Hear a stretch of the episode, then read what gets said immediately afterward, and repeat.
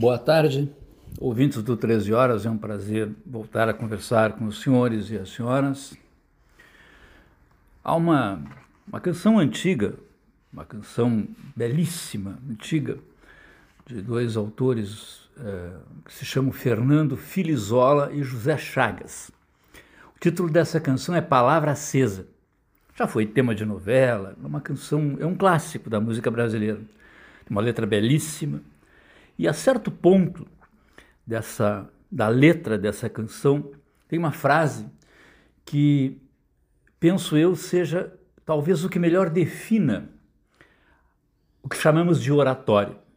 O, os autores dizem lá que palavra quando acesa não queima em vão.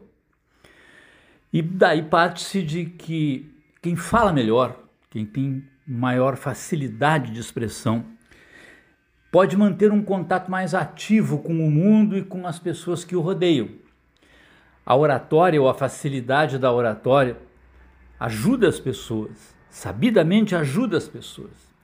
E quando você aprimora a arte de falar ou a arte de comunicar-se com as pessoas, você na verdade incendeia as palavras, né? você usa as palavras de um modo muito especial.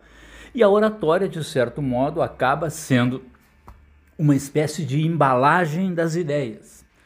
Você consegue traduzir melhor aquilo que pensa e aquilo que sente e transmitir aquilo que sente às demais pessoas.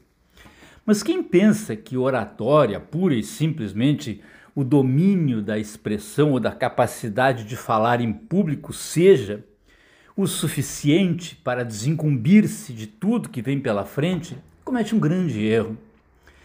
Eu passei boa parte da minha vida usando a oratória como arma, como ferramenta de trabalho.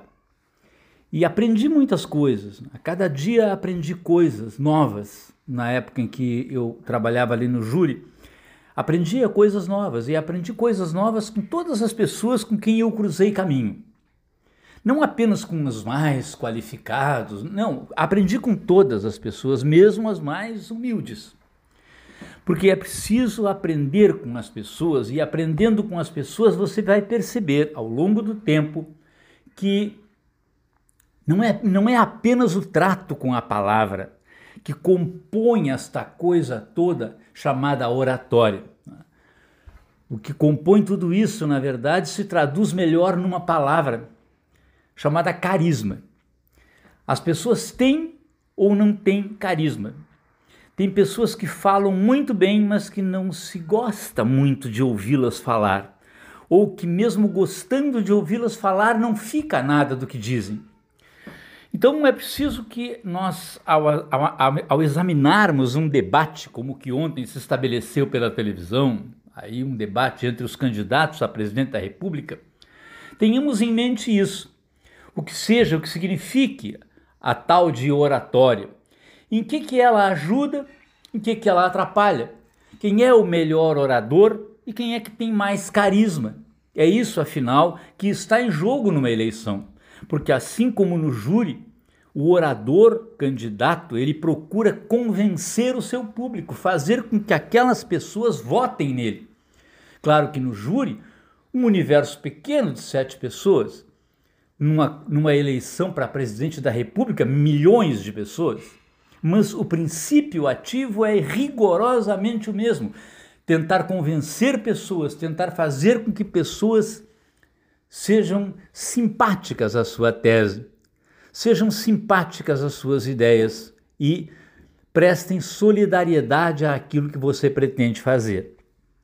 Afinal, com isso, Cada um de nós tem possibilidade de analisar o debate de ontem e saber quem foi melhor e quem foi pior. A capacidade de falar, ela se soma àquilo que nós chamamos de cara de pau ou, ou desfaçatez, a, a facilidade de mentir. Tem pessoas que têm, outras que não têm. Tem pessoas que são capazes de dizer mentiras como se verdades fossem. Tem outras pessoas que sentem profundo constrangimento de dizer mentiras, porque se sentem muito mal, péssimas até, e acabam não dizendo as coisas que pensam, às vezes com medo de que possa parecer mentira. Então, nesse contexto, ontem foi um prato cheio para a nossa análise. Saber quem é que tem a melhor oratória entre todos os candidatos, a oratória pura, naquele conceito primário que nós temos em relação ao trato com as palavras, isso é indiscutível não é? e não se, não se está dizendo isso agora, se sabe isso de longa data. É? O, ex-governador uh, Ciro Gomes ele tem uma facilidade muito maior de se expressar. A escola de Ciro Gomes é a escola da advocacia do Tribunal do Júri. E por isso ele tem características dos oradores do júri. Sabe envelopar suas ideias, sabe pensar na frente, sabe dizer melhor as coisas. Ah, mas não tem muito carisma? Bom, não vou discutir isso aqui nesse nosso modesto espaço, porque afinal de contas, o debate é para isso para que cada brasileiro, cada brasileira possa avaliar aquilo que escutou, aquilo que ouviu, aquilo que viu e tomar a sua decisão. É para isso que se faz um debate. E é para isso, então, que os brasileiros assistem na televisão os seus candidatos a presidente da República.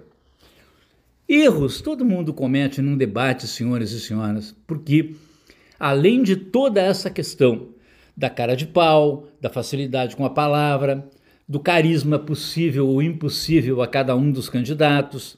Mas de tudo isto, somado tudo isto, nós temos uma, uma, uma realidade incontestável. O sistema nervoso do sujeito que está ali, ele é o seu, talvez às vezes até o seu pior inimigo, o inimigo mais, mais atroz que ele possa ter. O tempo é muito curto, então a gente às vezes fica querendo ouvir daquele candidato a quem nós somos mais simpáticos que ele faça deixe de fazer alguma coisa, ficamos bravos porque ele não fez, ou não respondeu, ou não disse o que nós achávamos que ele deveria ter dito. Às vezes não disse, porque não pôde, porque não conseguiu, porque não lembrou, porque o seu sistema nervoso não permitiu. Mas existem alguns erros na oratória, alguns erros no debate, melhor dizendo, né? que são flagrantes, né?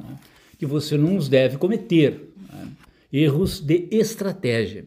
A estratégia é o caminho que você vai percorrer durante o debate, aquilo a que, se, a que você se propõe durante um debate. Esses erros de estratégia é que você seguramente às vezes pode, ou no mais das vezes, pode evitar. Vou apontar dois erros de estratégia segundo a minha concepção, aqui modestamente sobre o debate de ontem.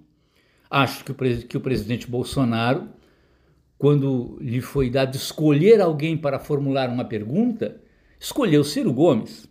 Não é uma estratégia que me pareça que me pareça a melhor, a mais correta, a mais adequada para ele, para ele Bolsonaro. Por quê? Porque se você vai escolher o seu adversário, se você vai escolher com quem debater, quanto mais frágil for o seu, o seu opositor, mais facilidade isso lhe trará. Né?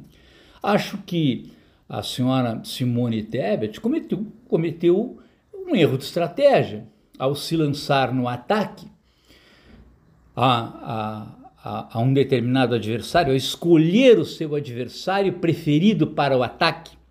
O partido da senhora Tebet, o PMDB, ele está dividido metade dele queria, apoiou a candidatura dela, a outra metade apoiou diretamente o ex-presidente Lula.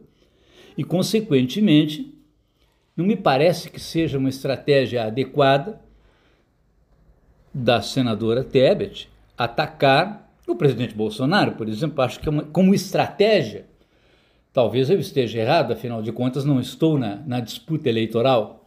Mas de tudo isso, afastadas essas questões estratégicas, o debate de ontem serviu como um laboratório para nós pensarmos, refletirmos, eu, os senhores e as senhoras, refletirmos sobre essas coisas que disse aqui. Quem é que tem melhor oratório? Bom, Ciro Gomes. A questão é quem é que tem mais carisma? Quem é que tem mais quem é que tem mais desenvoltura com os projetos? Quem é que conseguiu dizer as coisas que pretendia dizer. Quem é que mentiu? Ah, quando, quando você diz uma coisa que sabidamente por todos não é verdade, você se expõe. Você se expõe dramaticamente, você é, é reconhecido naquele momento como um sujeito que está mentindo. Nesse contexto todo, senhores e senhoras, se travou mais um debate político, que, a meu ver, às vezes, não é suficiente para render votos. O Brasil é um país dividido, polarizado, e essa polarização vai bem adiante ainda do que nós estamos vivendo. O Brasil não tem alternativa pelo meio. O Brasil não tem alternativa pelo meio porque não produziu, não permitiu o nascimento de uma liderança que fosse capaz disso. O nosso problema não é que nós não temos centro, nós não temos alguém suficientemente capaz de, por sua oratória e por seu carisma, representar esse centro. Muito obrigado e até a próxima, se Deus quiser.